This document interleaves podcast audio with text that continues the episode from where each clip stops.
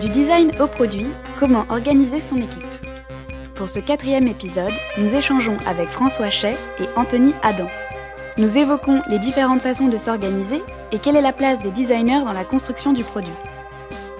Vous pouvez retrouver les épisodes de Design Masterclass sur notre site designmasterclass.fr et sur les plateformes habituelles Apple Podcasts, Spotify, Google.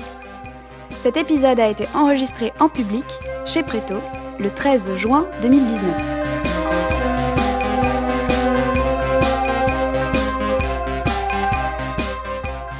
Ce soir, pour parler de comment on organise son équipe, nous avons François Chay, donc jusqu'à très récemment euh, Chief Product Officer à La Ruche qui dit oui. Donc toi, tu étais designer et tu as accepté de passer dans, de l'autre côté, de devenir manager pour améliorer tes conditions de travail avant de redevenir un contributeur individuel. Puis une fois que tu es passé de l'autre côté, euh, tu es tombé dans l'organisation et tu as pris goût à l'impact qu'on pouvait avoir en faisant ça. Quant à toi, Anthony, euh, tu es product designer, head of design chez Preto, anciennement head of design chez Doctolib.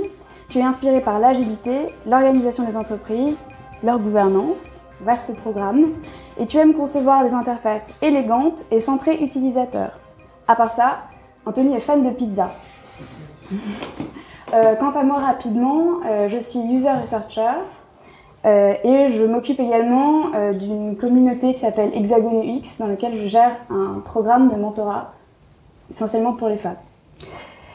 Eh bien, après cette, cette introduction rapide, je vais vous laisser chacun nous donner un peu plus de contexte sur vos cadres pro et puis après on pourra commencer la discussion. Je commence Allez. Euh, la première chose, c'est qu'on est, on est ici parce que moi, j'avais envie qu'on fasse un épisode ici, parce que c'est un peu comme si j'étais à la maison. Et quand on a commencé euh, ce podcast il y a quelques mois, notre objectif, c'était de faire un endroit où tout le monde se sente bien. En fait, euh, voilà, où on pourrait plus partager un verre, euh, discuter, etc. Et ça semblait hyper intéressant de le faire ici. et l'autre truc que je précise, c'est que Marine, il y a un mois, était de l'autre côté du micro. Donc elle était à ma place et j'étais à la sienne.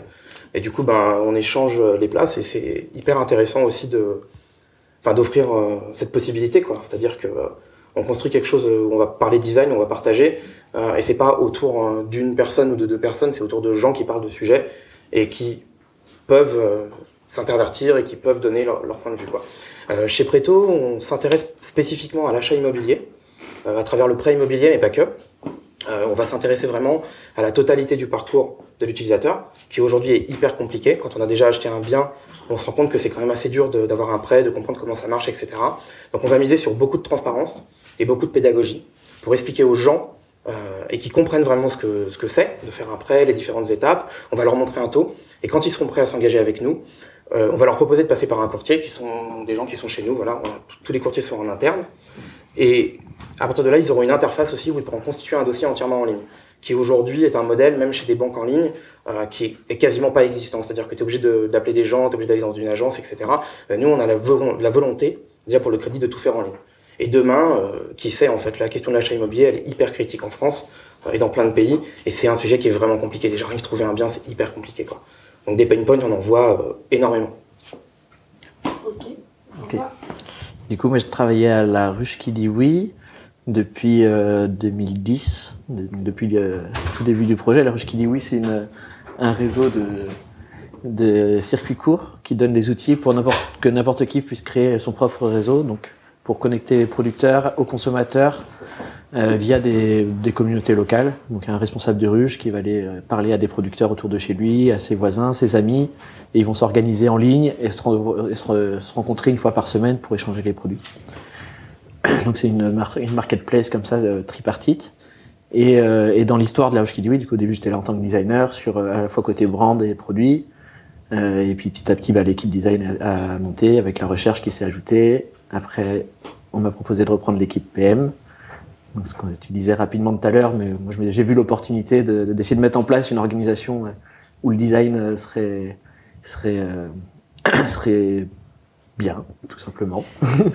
et ça s'est pas trop mal passé. Et après, au fur et à mesure des évolutions de l'entreprise, finalement, on a fait un gros pôle qui touchait à toute l'expérience client avec le support, la tech, la data, l'infra, le PM et le design. Ce qui a duré voilà pendant deux ans. Et là, ça s'est un peu re, restructuré un peu plus, raisonnablement avec un directeur technique qui nous a rejoint récemment. Ok. Alors je vais rebondir là-dessus et euh, dans une conversation qu'on avait eue récemment, euh, tu disais l'organisation c'est un moyen pour que les designers puissent bien faire leur travail et il y, a plusieurs euh, briques là-dedans. il va y avoir une gestion du temps, des ressources, une gestion des priorités. Est-ce que tu peux nous en dire plus? Ouais, je pense que c'est vraiment hyper important ce truc sur l'organisation, de dire que c'est vraiment pas une fin en soi et il faut pas faire sur-organiser. On regarde les problèmes, et je pense que c'est pour ça aussi que les designers sont bons en organisation. Tu regardes les problèmes et tu vas essayer de mettre les solutions en face. Du coup, sur ces trois choses, il y a la priorité, enfin, disons la stratégie générale, qui est quelque chose qui est plus défini généralement au niveau du top management, direction, et qui doit, qui après est appuyé par les managers pour que tout le monde puisse se l'approprier. On pourra en reparler parce que c'est pas si simple que ça, c'est surtout un ping-pong. Et après, sur le côté euh, temps et euh, ressources allouées, ça, c'est vraiment l'organisation qui va le permettre. Le temps, c'est euh, est-ce qu'on travaille au trimestre, est-ce qu'on travaille sans aucun, aucun milestone, on fait juste en, déroulé. Et après, les ressources, c'est comment est-ce qu'on s'organise vraiment et combien de personnes on va mettre sur quel sujet, combien de temps ils vont travailler dessus. Et tout ça, ça découle finalement de l'organisation. C'est une sorte de, de structure qu'on met dans lesquelles les gens vont pouvoir évoluer et essayer de trouver une, la meilleure structure dans le, stade de vie de l'entreprise pour que chaque euh, personne de l'équipe puisse s'épanouir et donner le meilleur de soi. Et à ce niveau-là, moi, il y a un truc qui est intéressant. Toi, tu es resté longtemps à la ruche. J'imagine qu'il y a eu plusieurs organisations différentes et plusieurs modèles. Est-ce qu'on peut en parler un tout petit peu? Tu parlais d'un modèle un peu flat où tout le monde était ensemble. Euh, ouais ouais, c'est des choses qui sont assez intéressantes. Comment ça se passait à ce moment-là, la ruche? Euh, Alors, je pense qu'on a fait toutes les heures possibles en organisation. Bah, c'est super intéressant, vas-y. Euh, en 8 ans, on a eu le temps. Euh, je pense qu'il y a quatre grandes étapes. La première, c'est celle de toutes les startups où c'est euh, on va on fait tout. C'est surtout le PDG qui, qui, a sa vision et on est là pour pour la battre. Et puis avec de la chance et du bon un bon timing, ça marche. et là, bah, c'est on fait tous les projets qui arrivent on passe trop de temps sur certains, il y en a qu'on abandonne à moitié alors qu'on a passé du temps dessus. Je pense que tout le monde connaît un peu, cette phase-là. On en a une deuxième qui était euh, bah, quand l'équipe commence à grossir, d'avoir, euh, on avait deux équipes de dev, mais on avait encore l'équipe design qui fonctionnait vraiment en agence, sur un modèle d'agence, donc euh, séparé. Et les gens venaient nous voir en disant, bah, moi j'ai besoin de ça, puis on le faisait. Et après, finalement, ça partait en dev, donc vraiment aussi en cascade. Et s'il y avait des problèmes qui, qui, qui ressortaient, donc on pouvait pas travailler dessus. la troisième phase, c'était des squads. Euh, donc nous, on les a tournés autour de l'impact. Je pense qu'on peut en reparler aussi. Parce qu'on peut les tourner autour des features, des composants, etc. Nous, on s'est vraiment tourné impact avec euh, des devs, de la data, design, PM dans chaque, dans chaque équipe. Euh, et après, là, ce qui était assez important, c'était l'histoire qu'on racontait pour comment chacun arrive à comprendre sa part dans une boîte qui avait quand même pas mal grossi. Et dernièrement, c'était, on est retourné sur un truc avec moins de squads, mais plus grosses. Alors qu'avant, on avait des squads très petites, des fois avec trois, trois, trois personnes. Euh, et une priorisation qui se faisait plus. Euh, voilà, on a une liste de projets, on, on répartit selon qui, qui est libre en premier. C'est un peu les quatre grandes étapes qu'on a connues. Et sur l'organisation flat, vraiment, si tu veux. Bah, tout le monde ensemble, tu vois, quand, quand, les gens, tu disais, on avait plein de métiers différents. Euh, je sais pas si c'était vraiment flat, mais j'imagine que. Non, je pense pas. Je pense que c'est souvent après l'image de. Moi, je pensais début de boîte, mais c'est souvent un peu l'image qu'on a. Tout le monde tout le monde, euh, tout le monde peut a son mot à dire. Et je pense que tout le monde a son mot à dire, mais il faut être un peu réaliste aussi. C'est le PDG qui doit décider, sinon c'est pas possible, quoi. Mm. enfin, c'est lui qui monte, c'est lui qui prend les risques. Et je pense que c'est quelque chose qu'il faut accepter aussi, quoi. Ouais, je comprends. Nous, du coup, on est, on est encore assez jeune en vrai, parce que la boîte elle a deux ans. Euh, on s'est inspiré d'un modèle qui est celui de. C'est quoi, c'est Basecamp? Euh, Ouais. Non, ouais, c'est ça, c'est Basecamp, on est d'accord, Jason Fried. Ouais. Euh, que, que, tu nous as inspiré, entre guillemets, parce que l'idée est venue de vers toi. Euh, on parlait des feature teams. Euh, je sais pas si vous êtes familier des feature teams dans la salle, qui est le modèle de Spotify? En gros, l'idée c'est d'avoir des équipes qui sont soit réparties autour d'une feature, soit d'un impact, soit d'un fonctionnel global. Un exemple, bah, chez Doctolib, il y avait une team qui s'occupait des fonctionnalités pour les patients, une qui s'occupait d'une fonctionnalité pour les docteurs, et une, équipe qui s'occupait des fonctionnalités euh, internes, c'est-à-dire c'est quoi les outils internes dans l'entreprise, etc. Et le, le, modèle de Spotify est tourné autour de ça. Il faut savoir que c'est un modèle qui est ultra dominant euh, aujourd'hui dans beaucoup de startups qui se lancent. Euh, par un espèce d'effet de mimétisme, on le retrouve beaucoup, les équipes, c'est des squads, c'est des teams, etc. Il y a plein de noms, mais ils sont vachement inspirés par ça. Et ça, à la base, ça vient du, je le précise que c'est important, ça vient du Scrum à l'échelle toi, que je n'étais pas un grand connaisseur de Scrum, mais voilà, ça vient, ouais, ça vient du Scrum à l'échelle. Euh, et, et moi, ça, chez Doctolib, je trouve qu'il y avait pas mal de, de, problèmes qui étaient inhérents à ça, quoi. Parce que même si les designers sont dans les équipes, euh, il y, a, y, a, y, a, peu de discussions en dehors de l'équipe avec les autres designers. Du coup, mmh. euh, c'est toujours un peu décorrélé. Euh, mmh. Tes prios sont pas toujours les mêmes. Il y a un product manager qui euh, a ses priorités, qui ils ont tous des façons différentes de travailler, donc des fois ils arrivent avec des wireframes, avec euh, des, des, dizaines et des dizaines de slides pour dire hey, en fait moi les gars, ça fait trois semaines que j'y réfléchi, la fonctionnalité on fait ça comme ça, est-ce que tu peux mettre un petit peu de joli dessus s'il te plaît, ça serait pas trop, ça serait pas mal, tu vois Et tu lui dis mais est-ce qu'on fait des tests, est-ce qu'on invite des utilisateurs, est-ce que et du coup tout ça c'est tout plein d'asymétrie. Et ça revient aussi un peu à, un truc que tu disais par rapport à, la place du design en fait, et c'était hyper inconfortable. Et, et chez Preto on n'a pas pris cette voie-là, même si on s'est posé la question à un moment donné, euh, on, a plutôt pris une, une, voie, du coup, ce qui est pour le coup le modèle de Basecamp, euh, en batch, où on a des petites équipes euh, qui vont être 3 à 4 personnes euh, et qui vont essayer d'atteindre un objectif. Et ça marche effectivement parce qu'on est, en, enfin, ça marche, on est au début, on expérimente sur ça, mais ça marche aussi parce qu'on a, parce qu'on est encore pas très nombreux, quoi. Euh, Est-ce que ça marchera quand on sera à l'échelle? Ça, j'en sais rien, c'est une super question. Mm. Mais ça nous permet de, de prendre un sujet et de se mettre tous d'accord sur le, le fait qu'on va arriver à l'objectif de ce sujet, avec euh, dev, euh, ouais. euh, designer ou un des fondateurs qui fait beaucoup de travail de produit, etc. Et puis ben, après, pendant 4 semaines, 6 semaines, on va développer cette fonctionnalité, on va la tester, on va se demander quand, enfin, on va se demander à quel moment on est bon vraiment pour la sortir, quoi. Et puis à la fin, on, on la sort, quoi. On la met, on la met dans la nature. Et on est quand même passé par un modèle juste avant où pour le coup on mesurait rien, c'était beaucoup plus compliqué, quoi. On était moins en équipe. Ouais. Euh, je... sur le modèle vraiment euh, feature team, moi je pense qu'il est, euh, il est pas mal, il est assez puissant, il est bien pour des boîtes importantes. Je, tu tu parlais de Basecamp, c'est vrai qu'eux ils revendiquent ce choix de rester d'une petite boîte, de, je crois de jamais passer les 50. Ouais, mais il en faut beaucoup. Euh, donc c'est possible tant que tu es assez petit, tant que tu es tous au même endroit, enfin en tout cas tous sur le même, sur le même sujet, que tu parles Mhm. la même langue. Je pense que nous, on avait pas mal après de problématiques aussi sur le fait qu'on soit dans 9 pays avec des équipes euh, dispatchées. Donc au bout d'un moment, tu as quand même besoin de quelqu'un dans chaque squad qu'on- qui, euh, qui va faire le, le lien, la communication, euh, s'assurer que, que tout est fluide pour tout le monde. Quoi. Euh, et après, sur le, toi, tu- le, les batchs, ça c'est vraiment le côté euh, temporel. Ouais, Donc euh, les batchs, c'est de dire, euh, bah, on va dire, euh, on va se prendre six semaines. Dans six semaines, on va, notre objectif, c'est de sortir ça, ça, ça, ça. Et puis, euh, et puis après, on s'organise là-dedans, mais voilà, on, on s'engage auprès de tout le monde à sortir ça au bout de six semaines. Euh, mais ça, c'est voilà, c'est l'organisation temporelle. Mais finalement, tu pourrais le faire quelle que soit l'organisation des équipes. Mhm. Euh, et sur les feature teams, moi, ce que le principal frein, enfin, que je vois là-dedans, c'est ce côté euh, euh, très limité fonctionnellement. Donc, chez Spotify, par exemple, il y a des gens qui travaillent que sur la recherche, des gens qui travaillent que sur la playlist. Peut-être quand tu es très gros, c'est la seule solution. Euh, nous, en tout cas, ce que j'aimais bien, c'était de dire ce qui est important, c'est l'impact que vous avez. Mhm. Donc telle équipe, elle va travailler bah, sur euh, l'acquisition, telle équipe sur la conversion, et après vous pouvez toucher à tout ce que vous voulez dans le produit. Euh, voilà. Alors ça peut, euh, généralement la crainte, la première crainte qui sortait, c'était ah mais si on travaille sur le même truc, euh, comment est-ce qu'on va savoir? Euh, En vrai, quand t'es, euh, nous, on a, une équipe de 40, les gens se parlent, on est dans deux pièces, euh, t'as vite fait de savoir si quelqu'un travaille ou pas euh, sur la même chose. Mais euh, il y a quand même voilà ces deux dimensions entre euh, ta squad qui va être sur l'impact et ton métier soit design, dev, PM, où effectivement il y a ce truc d'émulation qu'il faut réussir à garder. Mm. Et ça, bah, c'est de l'organisation euh, au sein de chaque équipe. Ce qui fonctionnait bien, en gros, on avait chaque, chaque semaine un point de squad, le planning de la semaine, quoi, et au moins un- une réunion d'équipe, vraiment métier. En design, bah, il y a la critique. En tech, ils avaient leur studio tech. En PM, il y avait le, le point PM aussi, où chacun était organisé différemment sur ce point-là, mais en tout cas, tu avais un moment d'équipe qui te permet de progresser sur ton métier. Quoi. Mm. Et souvent dans, dans l'organisation, je crois que j'ai amené là celui-là, le High Output Management.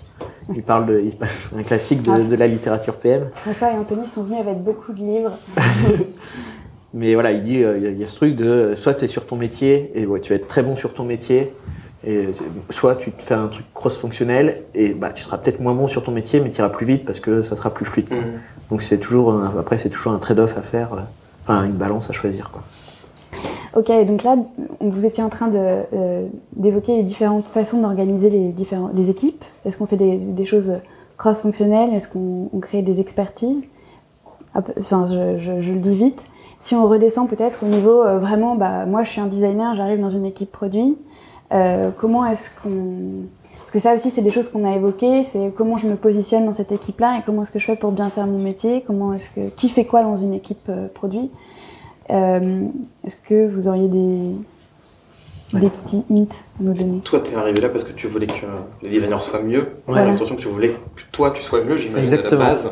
Même si, oui, Du oui, coup, mon but c'était de Partager retourner faire du design quand ça serait mis en place. Ce que je n'ai jamais fait finalement, mais, mais euh, je pense que il y a cette vision un peu euh, schématique de dire le PM il s'occupe de trouver le bon problème, le designer de s'occuper de la bonne solution, et puis finalement le dev de s'assurer qu'elle est bien implémentée. Donc une fois que ça c'est dit, qu'est-ce qui fait que c'est rarement euh, implémenté comme ça?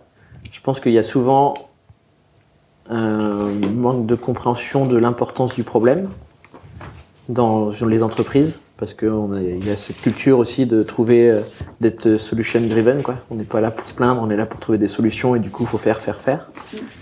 Alors que finalement au niveau du design c'est un peu une démarche inverse, d'abord bien comprendre quel problème, quel pain point on doit lever. Donc il y a ce truc là qui est vraiment un truc culturel et qui se résout pas du jour au lendemain.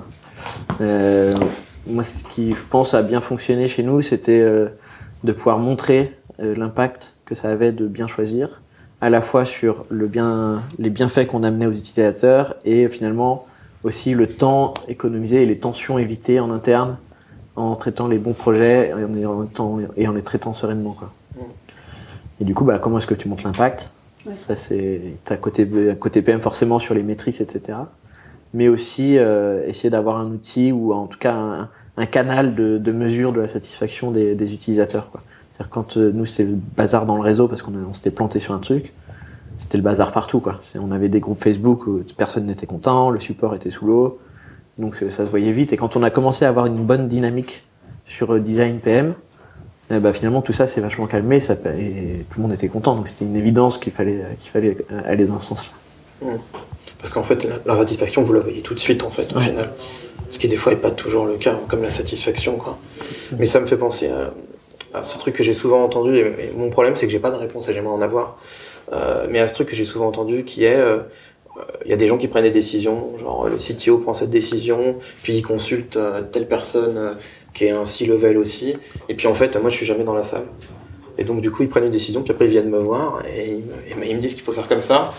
Et en fait, il y a un truc que tu disais, que je trouve intéressant, et qui est, qui est une piste de réflexion assez forte, quoi.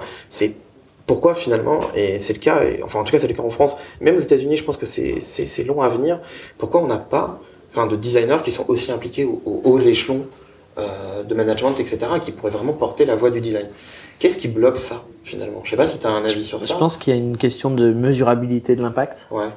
C'est-à-dire que souvent, je dis, euh, en- si tu as le choix entre un PM ou un designer, c'est souvent le PM qui va être promu, entre guillemets, ou en tout cas, tu as, des offres de Chief Product Officer, tu pas d'offre de Chief Design Officer. Mm. Je pense quasiment nulle part. quoi. J'en vois pas en France. Il y a des Ouais. VP design, ça commence.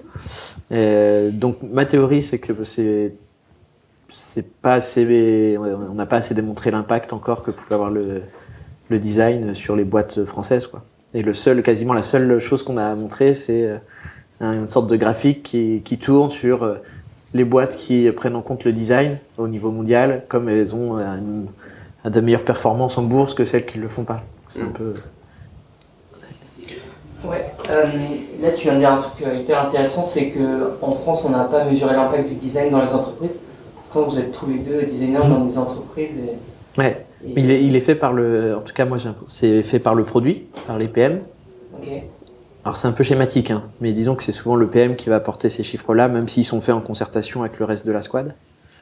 Et dans ce sens-là, je pense que le côté, euh, cette image euh, PM, chef de projet, euh, organisation, je pense qu'il y a un côté rassurant pour, euh, pour, euh, pour les, si les, enfin pour les, comment on dit, les, Les décideurs. les décideurs, Assez hein, simplement. ouais. euh, qui fait que, bon, je pense qu'on a encore une image en France. Je parle pas pour les autres pays, je connais pas forcément, mais qui est, ouais, designer, c'est les, c'est les artistes, parce qu'il y a une école aussi du graphisme qui est plus proche de, de, de l'art, quoi. C'est-à-dire que toi quand tu es arrivé à la ruche, il n'y avait pas de designer Non. Il n'y avait que des PM Alors, quand je suis arrivé, il y avait personne. Ok. Donc ça a vachement facilité. Et euh, non, je dis, tu dis il n'y a pas de designer, mais c'est pas vrai, parce qu'il y a un des cofondateurs qui est designer. Euh, donc déjà, ça facilite beaucoup, le- beaucoup la chose. Et euh, il y a un deuxième cofondateur qui était, qui prenait le rôle produit. Donc tu vois, c'était en fait il y avait un, un berceau qui était prop- euh, propice à, à l'éclosion du design là-dedans. Et on a d'abord monté l'équipe design avant d'avoir une équipe de produit. Ok. Et euh, Anthony aussi euh, Bah, moi, je pense que les mentalités sont en train de changer. Euh, pour euh, voir des boîtes très jeunes, enfin des startups très jeunes qui sont à leur première levée, etc. Et avoir des fondateurs euh, qui m'envoient des mails sur LinkedIn en disant Eh, viens, euh, je te paye à déjeuner. Euh, je vois bien que les mecs, euh, on leur a dit, c'est assez amusant, enfin, c'est il y a deux semaines, et euh, les mecs, ils lui ont filé du pognon, ils ont- le premier conseil qu'ils lui ont donné, c'est va engager un designer. Tu vois, on vient de te donner un million, maintenant on va payer des gens euh, pour faire du travail, quoi. Et, euh, c'est un truc qu'on aurait genre pas imaginé il y a 4 ans. Enfin, typiquement, moi je pense que ça commence à évoluer. Mais est-ce que ça va évoluer pour que la, la voie du design soit portée au haut niveau de responsabilité et qui est, je sais pas comment le dire, parce qu'en fait, il y a un déséquilibre d'une certaine façon. Euh, qui il est, il est visible, euh, on le sent. Enfin, tu le sens quand tu bosses dans les équipes, tu le sens euh, quand tu dis quelque chose.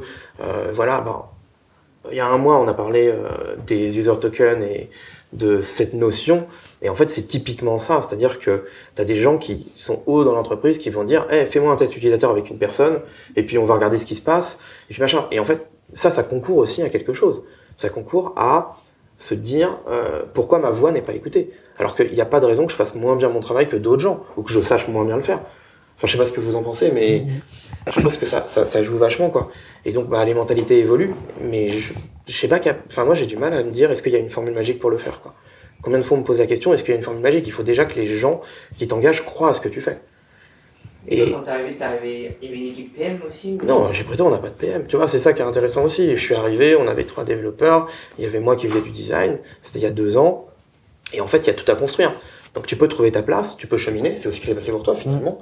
Euh, tu peux créer ta place, tu peux cheminer, tu peux réfléchir, tu peux t'investir, mais quand, quand, quand une boîte qui a six mois et qui a un MVP qui est ultra basique, euh, un fondateur se dit bah maintenant on a besoin d'un designer et on va engager quelqu'un euh, qui a beaucoup d'expérience. Euh, Tu vois, ça fait 17 ans que je travaille, donc il y a un moment où même si le métier est pas le même, il a évolué, il y a des choses, j'en ai, j'en ai vu des choses. Euh, au final, il, il envoie un signal euh, qui, est, qui est quand même assez fort, quoi. Il s'engage vers quelque chose. A contrario, même si chez Doctolib, il y a plein de choses qui sont super bien faites, euh, il y avait clairement, euh, enfin, l'engagement auprès du métier était pas le même. Euh, donc voilà, je pense que juste, la vérité c'est ça, c'est que ça, ça commence à évoluer, ça change. Tu dis chez Preto, il n'y a pas de PM. Pas complètement officiellement. Ok, bah alors du coup, comment ça marche et quel- qui reprend ce travail et comment ça. Euh, alors, un de nos fondateurs est effectivement euh, vraiment impliqué sur le produit. Alors, il va pas faire de design, il fait pas de wireframe, il, c'est même, euh, il pas du tout euh, sur, sur la question du design, il me fait entièrement confiance pour le faire. Et- Mais il a effectivement un rôle un peu de PM, mais il n'a pas le rôle du PM qui va diriger tous les développeurs ou tous les designers. On parlait tout à l'heure du système de petites équipes et de batch, c'est-à-dire que ben, on va prendre plusieurs sujets, on sait que sur un trimestre on va avoir plusieurs sujets à faire, et puis en fait assez naturellement on va se répartir les sujets par rapport à nos affinités. C'est-à-dire que lui, il va peut-être prendre des choses qui sont plus métier crédit immobilier, c'est-à-dire euh, on doit avoir un système pour valider des pièces, parce que les gens nous envoient des bulletins de salaire, des pièces d'identité, etc. Et il faut qu'on soit capable de les traiter. Lui va prendre ça, c'est euh, quelque chose qui va être métier et technique. Et moi, je vais prendre des choses euh, beaucoup plus utilisateurs, euh, et sur lesquelles je vais faire effectivement le travail d'un PM, euh, c'est-à-dire préparer des specs, réfléchir comment ça doit fonctionner, euh, prendre ma donnée que j'ai, c'est-à-dire j'ai fait beaucoup d'interviews utilisateurs pendant enfin, deux, deux ans, je vais voir plusieurs utilisateurs tous les trois mois, etc. J'ai de la donnée, et puis bah, je vais concevoir la solution, on va la valider rapidement, et puis après bah, on va la développer. quoi. Et, en fait c'est intéressant parce que moi je trouve que ça se fait assez naturellement, on n'est pas en train de se battre pour prendre les sujets, on se dit juste ben ça ça va plutôt être toi parce que tu portes le sujet depuis trois mois, parce que euh, au terme de plein de recherches utilisateurs, euh, t'es arrivé à la conclusion que telle fonctionnalité il fallait qu'on la refasse. Euh, parce que voilà, j'ai fait des ateliers internes avec euh, tous nos courtiers, euh, en dessinant des expériences map. J'ai fait exactement la même chose de l'autre côté du miroir avec les clients qui faisaient un achat immobilier. Et je parle pas de t'as parlé après tôt, je parle de hé, t'as acheté un bien, raconte-moi du début où tu t'es dit, tu t'es levé un matin, tu t'es dit je vais acheter un bien, jusqu'au moment où tu as signé chez le notaire. Qu'est-ce qui s'est passé? Et donc on a dessiné une expérience map qui est pas micro mais qui est vachement macro quoi. Et c'est là où on a, moi j'ai- j'ai identifié ce truc à ce moment-là. Et donc c'était naturel que je porte le. Enfin, Du coup, ce que tu dis, c'est que ça, ça se passe. euh, naturellement. Comment ferait dire, quand il y aura un deuxième designer? J'en sais rien, on n'est pas encore à y penser. Mais peut-être qu'il fera la même chose, ou peut-être qu'il bossera avec euh, le, notre fondateur qui fera plus de PM. euh, et voilà, mais euh, il pourra euh, consciemment vivre sa vie. Ou peut-être même que ce sera pas un deuxième leader, peut-être que ce sera quelqu'un qui fera que de la recherche utilisateur Mm. et qu'on s'appuiera euh, sur lui pour justement remonter toute cette donnée de données, enfin toutes ces données de data, euh, en sachant que ça me fait penser à un autre truc hyper intéressant sur la question des silos. Euh, parce que voilà, les équipes, machin, c'est aussi des silos. Les métiers, tu crées des, silos par métier. Euh, Il y a des boîtes qui sont vraiment organisées comme ça. Il y a des gens qui font du sales, il y a des gens qui font du développement, il y a des gens qui font du marketing, etc. Quoi. Moi, je vois euh, ce qu'on appelle notre équipe produit chez nous. Il y a des gens qui font du marketing, qui font du SEO, des gens qui développent. On a quelqu'un qui fait euh, le chat. Euh, Enfin, le chat, c'est le customer care, mais du coup, qui s'occupe à répondre aux clients, etc. Et cette personne, elle est là, elle est avec nous, elle est à côté de nous. Et en fait, je peux me poser derrière lui en disant, hey, qu'est-ce qu'ils racontent les gens aujourd'hui sur le chat? Et il me dit, hey, ça tombe bien que tu passes. Regarde, j'ai un mec, il a essayé de faire ça, il comprend pas comment on fait ça, etc. Et tu prends la balle au bon, et là, tu te dis, hey, il y a peut-être un problème, on va aller creuser le problème, on va. Et en fait, ça, ça t'apporte, ça t'apporte plein de retours des utilisateurs. Enfin, le, le, le customer care. Dis-moi. Et Là-dessus, il y a pas mal de boîtes qui commencent à, à se dire, ok, il y a tout le monde dans la boîte passe 15 à 25% de son Ouais. temps à faire du support client. Ça commence. ça mortel. Ça commence à être ultra à la mode. Ouais, ouais, mais Alan le fait, Hitch le fait, et euh, ouais, en fait, il y a de la valeur. Il y a de la valeur pour comprendre euh, que, en gros, les gens, ils ont des vrais problèmes, qu'ils existent. Euh, mais ça, c'est aussi un truc euh, par rapport à la recherche utilisateur. Je pense que tu le vois, et toi aussi. Mais euh, il y a des PM euh, qui arrivent en ayant eu, euh, tu vois, deux boîtes avant, en ayant monté des, trucs d'entrepreneurs, etc., et en ayant vendu leurs produits sans jamais leur parler à leurs utilisateurs. Et en fait, euh, quand tu les emmènes sur le terrain, quand tu les mets devant des gens, quand tu leur donnes le produit, enfin je sais que chez Menomano il y a eu plein d'histoires comme ça, tu mets des vrais gens et tu leur donnes le produit et tu mets le mec derrière et qui regarde ce qui se passe, il se rend compte qu'en fait tous les trucs qu'il avait imaginés dans sa tête, qui lui semblaient incroyables, le sont pas. Et en fait une des réalités sur ça c'est que il y a plein de métiers qui sont pas confrontés aux utilisateurs. Et le fait de leur faire faire effectivement ce service client euh, qui est souvent derrière un chat, parce que les, startups sont hyper friandes de ça, parce que tu peux faire plusieurs chats en même temps, c'est moins chiant que le téléphone, enfin bref, il y a plein de trucs derrière ça. Et ben c'est une façon de montrer à plein de gens qui avant n'étaient pas au contact du client que en fait ils ils ont besoin d'être au contact des enfin, clients, c'est un mauvais terme en plus, au contact des utilisateurs. Voilà. Je sais pas ce que t'en penses, je sais pas si vous aviez des trucs un peu. Ouais, ouais, euh, non, non, les- mais c'est c'est marrant parce que les, pro- les problèmes que tu cites, de, de genre, une sorte de vision du PM qui est, qui est là pour euh, mettre ses idées sans les tester, sans, sans trop. euh, une sorte de. c'est cette image du mini CEO qui serait un peu, en plus, un mauvais CEO, hyper, euh, hyper dictateur. Moi, je sais pas du tout. J'ai pas dit ça à 100% non plus, attention, on va pas. c'est mon interprétation. C'est pas du tout mon expérience, en tout cas, de- de- des PM. Après, moi, c'était l'équipe qui était, euh, on était dans la même équipe euh, avec les devs, on était tous ensemble, et c'est un designer qui la lidait, donc euh, je pense qu'il y avait. Mais en tout cas, nous, on avait vraiment ce truc de tout le monde effectivement doit être sensibilisé. Et derrière, tu mets en place, bah, tu des visites sur le terrain. Euh, nous, c'était des fois, c'était vraiment les PM aussi qui le faisaient, euh, qui l'organisaient, etc. Je pense qu'il y a un truc qui est important. Tu vois, nous aussi, on a commencé juste euh, d'abord design et après, on a ramené euh, une équipe produit. Euh, elle est arrivée à un moment où on grossissait beaucoup et il y avait vraiment besoin aussi d'organisation. Il y a ce truc où, euh, tu vois, selon le- le- la taille d'équipe, le nombre de, de relations qui sont possibles, une équipe de 8, je crois, c'est une petite trentaine de relations qui sont possibles. Donc Mm. déjà, 30 relations, il y a moyen qu'il y en ait certaines qui dérapent. Et quand on arrive à 40, c'est, euh, je sais plus, 700 et quelques relations. Donc c'est sûr que là-dedans, tu vas avoir des problèmes, il y a des infos qui vont pas passer, il y a des trucs qui vont être mal compris. Et euh, les PM, ils ont aussi ce rôle de d'huile un peu dans, dans, les, rouages- dans les rouages, de s'assurer que tout le monde euh, est bien entendu, que, tout, euh, que l'info elle est bien passée, que si on a des traductions à faire en Allemagne, bah, tout le monde soit au courant de qu'est-ce qui va sortir, Mm. de quelle forme ça va être, de pourquoi est-ce qu'on traite ce problème. Donc dans ce sens-là aussi, je pense qu'il y a un moment où tu atteins une, enfin, t'atteins une taille critique, les PM sont euh, une solution euh, qui est intéressante. Peut-être qu'il y en a d'autres, euh, mais en tout cas, dans ce sens-là, moi, il y a un, un vrai euh, atout Mm. euh, du PM et qui est pas du coup euh, du tout dans ce truc de, de mini, mini chef de l'équipe, quoi. Je le vois pas, enfin je le vois pas obligatoirement comme ça, et oui, t'as raison. en fait, t'as raison sur le fait que c'est ce que moi j'ai constaté, en tout cas beaucoup chez Doctolib. Euh, le, le rôle des PM, c'était euh, beaucoup de communication, quoi. De préparer des sujets. Alors évidemment, ils préparaient plein de sujets, mais ils communiquaient énormément. Ils étaient en, en charge de communiquer, quoi. Il fallait que les Allemands, on leur dise euh, ce qui s'était passé, possible dans une langue qu'ils comprenaient, donc soit l'allemand, soit l'anglais. Donc voilà, et du coup, ben, c'était en partie en, en anglais, et puis il y a un mec euh, qui parlait allemand dans la boîte qui traduisait en allemand. euh, et mais en fait, ouais. Et Le c'est- PM, il est vraiment là pour faire la balance entre que les utilisateurs vont dire, il y a le design peut-être, Mm. les- la dette technique qu'il va falloir prendre en compte, ou la solution technique, euh, les priorisations de, de l'entreprise, et essayer de balancer un peu tout ça et de l'expliquer, faire en sorte que Mm. tout le monde comprenne bien. Quoi. Tu disais quelque chose l'autre jour, François, que je trouvais très intéressant, c'est que tu disais potentiellement dans une équipe produit, il va y avoir un PM, un designer, un dev, et il va y avoir de l'overlap entre chacun de ces Ouais. trois rôles, mais je trouve ça bien. Ouais. Et du coup, est-ce que tu peux nous expliquer pourquoi tu, tu trouves ça bien? Au début, alors quand quand on est passé vraiment en squat, c'était une des autres questions avec le côté je vais pas pouvoir progresser sur mon métier. C'était ah mais en plus euh, ils vont faire mon truc ou alors euh, c'est vraiment je suis pas respecté. Alors que moi je pense vraiment ce truc d'overlap il est hyper utile pour comprendre les métiers des uns des autres et comprendre qu'on travaille tous aussi dans le dans le même sens quoi. C'est-à-dire que si euh, un designer il va aller retoucher le dev pour pour euh, cleaner deux trois trucs, bah, c'est trop bien. Si le dev il veut aller sur le terrain pour rencontrer des utilisateurs bah, c'est trop bien, peut-être qu'il faudrait faire attention aux billets, etc. Mais en tout cas, c'est cool. Et pareil, si le PM il a une idée et qu'il fait un petit wireframe, bah, faut pas se braquer parce qu'il a fait un wireframe. Quoi. C'est- Il, essaye de communiquer son idée pour qu'on puisse échanger. Donc dans ce sens-là, moi, je trouve ça hyper, euh, hyper euh, productif. Enfin, surtout, euh, ouais, ça améliore vraiment le produit. Quoi.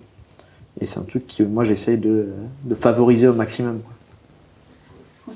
Et ça se passait bien, vous aviez pas de frustration? Non, bien sûr que si. je vais pas faire croire qu'il n'y a pas de souci. Non, non, il y a toujours des frustrations.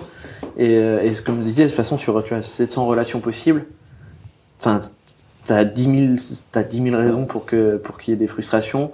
Euh, le, le truc, c'est de pas les laisser enfouis, d'être capable de les identifier assez rapidement pour les déminer, quoi. Comment tu faisais ça?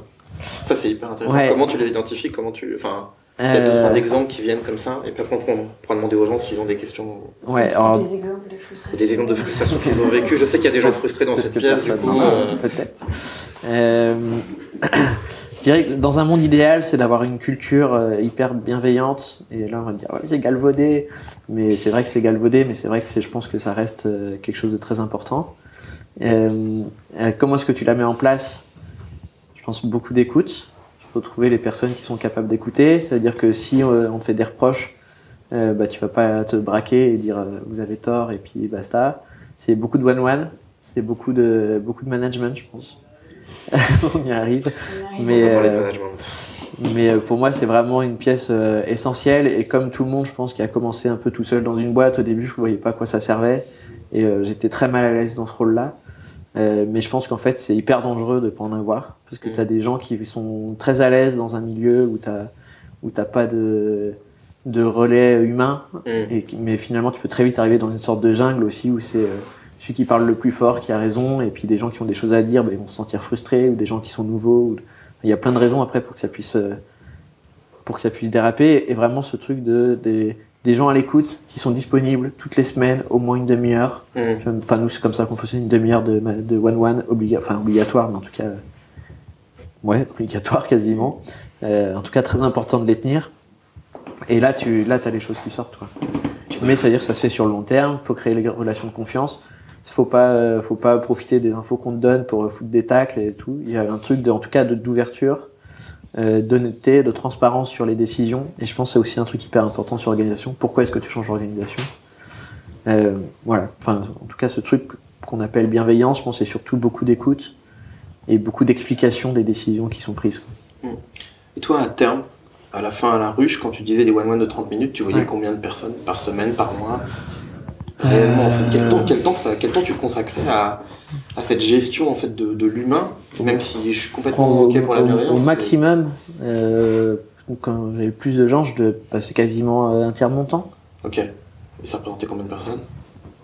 C'était euh, une- 8-10 personnes. Ok. Et tu, enfin, dans cette situation, c'est un truc que je hein, tu, tu te sens pas comme un psy en fait, enfin, avec Si. le, récep- le réceptacle Si.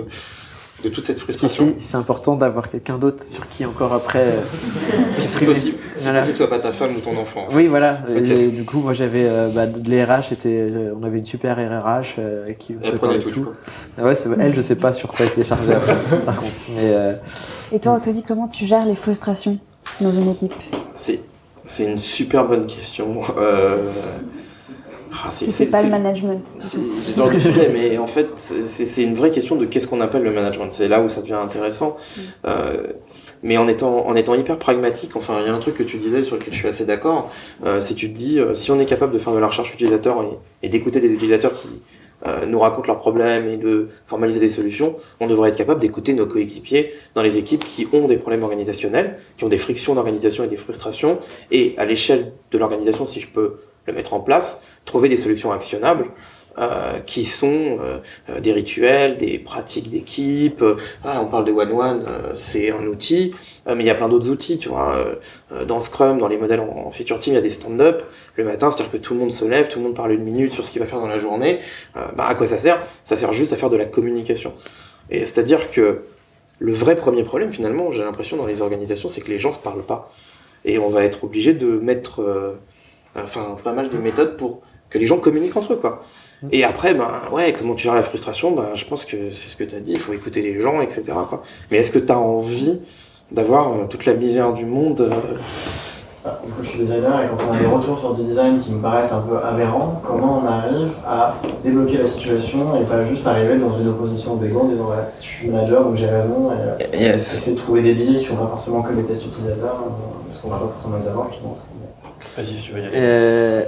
Alors, nous, ce qu'on avait fait, on avait mis une charte de la critique qu'on avait écrit, qu'on avait partagé à tout le monde, et y compris euh, PM, Tech, quand ils arrivaient, c'était bah, quand j'ai euh, des critiques à faire, comment est-ce que je les fais? Ça, c'était côté plus euh, critiqueur. Et côté présentateur, il y avait aussi une façon de présenter qui précisait bien bah, quel est mon problème. Donc, ça, c'était pour les gens qui arrivaient dans l'équipe, c'était toujours le, quasiment le plus dur. De, on était hyper exigeant sur qu'est-ce que tu vas résoudre comme problème euh, qu'est-ce que tu as mis en place en face? Donc là, ça, c'est des choses. Quel est le problème? En fait, c'est pas quelque chose qui est vraiment discutable. Qu'est-ce que tu as mis en place? On peut commencer à savoir de quoi on va parler. Et après, très aussi, euh, genre, où est-ce que tu en es dans ton travail? Euh, pour savoir, pour pas que ça parte dans tous les sens. Quoi. Si tu es au tout début et que tu as mis du bleu et qu'on dit ah, j'aime pas le bleu, bon, en fait, on s'en fiche, quoi. C'est pas le sujet. Donc ça permet de, de centrer bien le, le, le, le, discours et normalement et d'installer quelque chose de de pas de bon sens, mais en tout cas d'intelligence, quoi. On n'est pas là pour donner son avis, mais on a tous réfléchi à qu'est-ce qu'on allait dire et comment est-ce qu'on allait le dire. La charte, je trouve ça hyper intéressant. Enfin, je pense que ça, dans, dans les grandes équipes et dans, des boîtes qui vont grossir, ça peut être vraiment intéressant d'avoir ce, genre d'outil. Enfin, je trouve que c'est une super idée pour le coup. J'y avais pas pensé, mais je trouve qu'elle est hyper bien. Et euh, moi, l'autre pendant de la, de la, réponse, euh, moi, je la vois à deux niveaux. C'est-à-dire que si tu arrives au moment où tu es à l'opposition avec la personne euh, à qui tu présentes quelque chose et qu'il y a une opposition bah, de goût, euh, ce qui est le plus difficile parce qu'on n'a pas les mêmes goûts. Et puis ben, euh, quand le mec te dit pourquoi c'est bleu, moi j'ai lu un article qui dit que les boutons rouges convertissent mieux, on l'a déjà fait. Est-ce qu'on ne devrait pas faire tous les boutons en rouge? Tu peux effectivement te sentir dans une situation où ça va être difficile. voilà. Mais il y a la première chose, c'est est-ce que tu as des faits en fait qui appuient ton travail? Euh, Est-ce qu'il y a des recherches qui appuient ton travail? Est-ce qu'il y a, euh, ça peut être des questions d'accessibilité, ça peut être des questions d'éthique, ça peut être, euh, voilà. Et la deuxième chose, c'est que moi j'ai eu le temps de réfléchir à ce problème-là. Et euh, une de mes réponses, c'est de me dire, euh, je présente pas un résultat sans que les gens qui vont décider soient impliqués dans la conception de la solution. C'est-à-dire que plus tôt ils sont impliqués, et alors là on va parler d'ateliers, euh, de travail, c'est-à-dire euh, est-ce qu'on fait des dessins ensemble pour dire hey, en fait euh, on doit faire cette solution, je prends quatre personnes dans la boîte, vous faites des dessins et puis on va décider un peu qu'est-ce qui se recoupe, qu'est-ce qui diverge, qu'est-ce qu'on en pense, etc. Et moi je me suis rendu compte, on l'a fait, on fait beaucoup ici, on l'a fait un peu chez Doctolib à la fin, plus les gens sont impliqués tôt dans la définition de la solution et qu'on leur donne la possibilité de s'exprimer sur qu'est-ce qu'ils imaginent, mais ils vont te laisser plus facilement cheminer vers euh, enfin vers voilà vers la solution que, tu mûris. Et toi, ça t'apporte aussi quantité euh, de matière euh, que tu n'aurais pas vu dans ce truc-là. Et je pense que c'est là où on a une logique collaborative euh, qui est pour moi un des métiers du designer, enfin le facilitateur, on pourrait parler de design thinking, d'atelier, etc. C'est pas le sujet ce soir, on fera sûrement un sujet sur ça très bientôt, mais c'est des outils euh, qui sont hyper intéressants parce que tu peux donner de la créativité à des gens qui n'en ont pas obligatoirement dans leur métier. Euh, tu peux leur montrer qu'ils sont capables de formaliser des choses et tu peux faire participer les décideurs à, euh, en gros, euh, la définition de cette solution. Et ça aide incroyablement le, cheminement, en fait, vers, la, vers la bonne solution et vers quelque chose qui va éviter de la frustration. Enfin, moi, je le vois comme ça. Après, ils n'ont peut-être pas toujours le temps de venir participer, de ça. Quoi. C'est hyper intéressant, mais. Est-ce qu'en en termes de vélocité aussi, est-ce que tu, est-ce que tu perds, je fais l'avocat du diable. Ah, fais l'avocat du diable, je trouve c'est hyper Est-ce intéressant. que tu perds pas un petit peu aussi si à chaque fois que tu dois euh, concevoir une nouvelle fonctionnalité ou, euh, ou itérer sur quelque chose, tu fais un atelier avec le CEO Alors, on le fait pas à chaque fois, évidemment. Euh, Je caricature. Euh, tu le fais quand vraiment c'est critique, sur des choses qui sont très critiques, ou que sur les choses sur lesquelles t'as pas de recul, euh, t'as besoin d'avoir un peu d'autres choses, etc. Tu, c'est comme, en fait, c'est comme tout. Euh, euh, ça reviendra au même si tu, le CEO te disait, ben moi je veux valider tout ton travail, ce qui arrive dans pas mal de boîtes. Euh, je veux qu'on ait des process pour pouvoir tout voir et tout valider. Mais en fait, il se met dans une situation où, en ayant le dernier mot, il occupe son énergie, il occupe aussi son temps. Est-ce que c'est plus rentable de d'avoir un process pour tout valider, pour tout ralentir, parce que par, par définition, dans des startups, les fondateurs, euh, ils, peuvent pas avoir le temps de tout valider. Ils ont des centaines de choses à gérer. Factuellement, ils ont 10 métiers différents. Ils font d'une boîte, ils doivent faire euh, de la finance, ils doivent verser des salaires, ils doivent euh, faire le produit, ils doivent appeler les clients pour gérer des trucs. Et mais ils se mettent dans une situation où ils ont déjà ce temps. Et donc, si on prend du recul, est-ce que finalement, euh, leur prendre euh, 30 minutes ou une heure pour faire un atelier en amont, c'est pas en réalité leur faire gagner du temps à la fin et en plus leur faire apporter de la valeur? Et il y a un truc qui est hyper intéressant, mais ça dépend comment tu vois les choses. Mais effectivement, mettre 4 ou 5 personnes dans une salle, euh, on va dire que si on met 7 personnes dans une salle euh, et qu'il y en a une qui parle et que les autres écoutent, on a perdu une journée de travail. Si on parle en ressources pures, si on met 7 personnes dans une salle et qu'on les fait tous réfléchir vers une solution, euh, il est probable que tu aies gagné une semaine ou un mois de travail pour une journée réelle dépensée parce que tu vas avoir vu un éventail de possibilités et un éventail de visions et de points de vue qui sont différents et qui sont aussi liés à des métiers qu'ils ont eux, mais c'est pas uniquement le métier, c'est aussi les interlocuteurs qu'ils ont. Euh, un exemple précis chez Doctolib, il y a des gens chez Doctolib qui géraient des médecins individuels, des gens qui géraient des cliniques, euh, etc., et des gens qui faisaient du marketing, mais ils avaient juste pas la même vision. Parce que les gens qui doivent gérer des cliniques n'ont pas du tout le- les mêmes problématiques.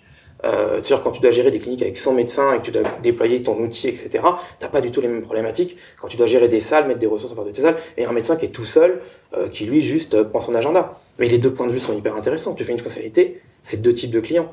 Et même si en tant que designer, tu es sur le terrain, il y a quand même une chance très maigre que tu connaisses par cœur ces deux profils, parce qu'il faudrait vraiment être hyper longtemps sur le terrain. Et basiquement, tu as beaucoup d'autres choses à faire aussi. Quoi. Alors, tu prêches une, convaincue là, mais euh, après c'est aussi, euh, ça me fait penser aussi à ce qu'on disait sur les impacts et le fait que c'est difficile de, quand tu es designer de dire oui mais on va faire comme ça, de faire entendre sa voix. Parce que là tu dis euh, je fais un atelier, ça va aller beaucoup plus vite, mais on- ça, c'est difficilement mesurable et du coup c'est difficilement... C'est pas évident de, de, de le mettre en place. Mais, y a de je- il y a de l'émulation. En fait, en vrai, il y a de l'émulation. Moi, j'ai vu des gens qui étaient extrêmement récalcitrants au début, qui voulaient pas le faire, parce qu'ils sortaient de ministères, de trucs un peu machin et tout. Et en fait, quand ils voyaient qu'au bout d'une heure, on leur avait sorti un storyboard et qu'on avait passé une heure à le faire, et qu'ils étaient OK avec le truc, ils se rendaient compte qu'en fait, il y avait un résultat. Mm. Qu'on n'était pas en train de vendre de la poudre de perlimpinpin, et qu'en fait, factuellement, il y avait un sorti, quoi. On rentrait dans la salle, on sortait, on avait un résultat, on avait quelque chose d'actionnable.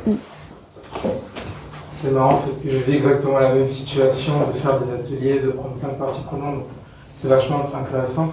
Et je pense que ça répond aussi un peu à la question pourquoi il n'y a pas de designer qui Mm. est haut placé. En fait, parce qu'on n'a peut-être pas assez de visibilité. Et moi, j'ai remarqué qu'en faisant des ateliers avec le CEO, bah, déjà, il a compris un peu ce que je faisais. Il a participé, même si, ok, il était récalcitrant, il avait son idée qui était meilleure, évidemment. Mais euh, il pouvait au moins voir ce que je faisais. Je pense que ça joue aussi énormément sur cet aspect politique au final Mm. des relations qui est pas du tout à négliger. Je pense qu'on a un rôle aussi à jouer dans ça. Mm. Tu sens que ça t'a aidé, du coup, au final Je verrai quand j'aurai fini. Ok, Mais t'es dedans, t'es dedans. Ouais, pour l'instant, je considère que ouais, c'est une force parce que je viens de travailler avec des personnes que je n'avais pas l'habitude. J'ai mis ensemble des personnes qui ne travaillaient pas ensemble. Enfin, il y a vraiment cet aspect-là. Je pense que c'est même plus important que le design qui va être produit à la fin. Non, moi, je suis assez d'accord avec ça. Enfin, moi, j'y crois, j'y crois beaucoup. Ça débloque des situations et, euh, et si on parle de vélocité pure, honnêtement, euh, il y a des choses qui sortent que, enfin, que t'aurais pas imaginé tout seul, quoi. Et ça fait du bien à l'ego. Enfin, d'une certaine façon, on décide pas pour tout, quoi. Moi, je, je suis pas le maître de tout, quoi. On a évoqué plusieurs fois, donc là on parle de, mettre en avant son travail, d'expliquer ce que c'est que le travail de designer pour qu'il soit compris dans une équipe produit. Et, euh, j'aimerais mettre ça en relation avec la, notion de communication au sein des équipes. Donc on a déjà parlé notamment du fait que bah, y a les managers ou les PM qui peuvent avoir des rôles de communication sur différents niveaux. Hein, Le PM pour euh, montrer ce que l'équipe fait, le manager pour essayer de libérer un peu les tensions. Euh, si on, revient un petit peu, j'ai trouvé quelque chose, on a discuté ensemble beaucoup, Anthony, et, et euh, tu disais quelque chose d'assez intéressant sur la- le, le- qui a besoin de recevoir quelle information dans l'entreprise Mhm. pour bien faire son travail. Est-ce que tu peux nous en parler un petit peu davantage? Parce que c'est un- c'est c'est une façon de voir la communication qu'on n'a pas encore abordée ce soir et que je trouve assez, assez intéressante. Euh, moi, je pense que communiquer, c'est hyper important. Euh, mais je pense que, tu le disais tout à l'heure, en fait, plus il y a de gens, plus il y a de relations possibles entre les gens. Moi, j'ai tendance à penser que on n'a pas besoin d'être au courant de tout pour bien faire notre travail. C'est-à-dire qu'on n'a pas besoin d'avoir 100% de l'information et on n'a pas besoin de savoir ce que fait euh, tout le monde dans la boîte chaque jour pour que ça marche bien. Et là, on revient à un truc qui est hyper intéressant dans Scrum, euh, par exemple, et c'est le cas des Future Team, etc., c'est qu'il y a deux rituels euh, qui sont clés. Il y a un rituel de lancement de sprint, où l'équipe va définir ce qu'elle va faire, euh, quel va être l'incrément attendu et comment est-ce qu'elle va arriver à cet objectif. Et il y a un, objet, il y a un rituel de fin de sprint, où elle va présenter l'incrément à d'autres équipes, à d'autres gens de la boîte, euh, et elle va montrer ce qu'elle a accompli. Et en fait, ce niveau d'information, c'est-à-dire, c'est pas qu'est-ce que je vais faire aujourd'hui, c'est regardez ce que j'ai accompli euh, ces deux dernières semaines, ces quatre dernières semaines, j'en sais rien, ça dépend de la temporalité de la boîte. Mais en fait, c'est un niveau d'information qui est largement suffisant pour comprendre, euh, plutôt que rentrer dans des théories, dans des trucs qui sont assez obscurs. Parce que quelqu'un qui te dit, euh, alors aujourd'hui, je vais développer tel truc qui permet de calculer tel, enfin tu vois, à partir de telle formule mathématique pour calculer tel taux d'endettement de telle façon et tout, honnêtement, c'est obscur. Même si je comprends bien le prêt immobilier au bout de deux ans, euh, il y a des choses qui sont globalement obscures. Et par contre, quand elle me dit, bah en fait, regardez, dans le produit, on a fait ça, ça s'appuie sur tel truc que j'ai fait, ben, l'utilisateur fait ça et ça lui, donne ça, c'est concret. C'est assez concret. Donc j'ai tendance à penser qu'on n'a pas besoin de tout savoir euh, et ça nous rend pas moins efficace. Et du coup, par contre, ce qui est important, c'est de communiquer avec les gens qui sont les plus proches de toi. Donc c'est ceux de l'équipe, c'est ceux avec qui tu tu t'engages vers l'objectif. Je sais pas si c'est ça dont Si, tu parles, mais c'est Et Du exactement coup, ce que je trouve intéressant, c'est que tu, tu enfin, je sais pas si je peux dire militais, mais tu me disais, euh, du coup, je trouve ça très important que les équipes, elles soient petites. Et on a eu toute une discussion sur la taille des équipes produits. euh, Ben, on en vient au fameux nombre de relations possibles entre Ouais. les gens. hein. Moins il y a de gens, plus je suis facilement informé de ce qu'ils sont en train de faire autour de moi et plus ils ont accès euh, à moi ou à d'autres gens pour les aider. C'est-à-dire, là, je comprends pas telle maquette, je comprends pas tel ticket, euh, ce qui est normal en fait. euh, euh, enfin, je pense qu'on est tous au courant. hein, euh, Quand tu dis A à quelqu'un et que tu demandes à la personne de répéter la phrase à une autre personne, qui répète à une autre personne, qui répète à une autre personne, enfin, à la fin, au bout de 24 personnes, tu arrives à Z. hein. Donc euh, ça, c'est ultra classique. Donc ça veut dire que plus tu t'éloignes de l'information, c'est comme le bruit, plus tu parles, plus la, personne est loin, elle entend moins bien. quoi. Donc si dans un cadre classique, tu dis à A de demander quelque chose à B, qui va demander à B, puis qui revient pour te donner la réponse, tu as déjà perdu de l'information. C'est vraiment dommage quoi finalement. Tu as créé de la friction. Alors que si tu peu de monde et que tu sais, et qu'en plus tu sais à qui tu vas demander l'information pour te débloquer, euh, tu as quand même de la... Théoriquement, tu devrais avoir plus facilement accès à l'information et être capable d'aller plus vite. Et encore une fois, t'as pas besoin de savoir ce que fait tout le monde euh, pour, euh, pour arriver à ça. Quoi. Mais du coup, effectivement, ça veut dire, ça suppose que la boîte euh, a dans sa culture de vouloir rester petite, ce qui est quand même rarement le cas quand tu as des investisseurs derrière. Ouais. Euh, et une fois que tu grossis, tu as aussi ce truc de, en fait, tant que tu es moins de 50, tu sais, en vrai, même si tu sais pas tout, tu sais quand même ce qui se passe, quoi.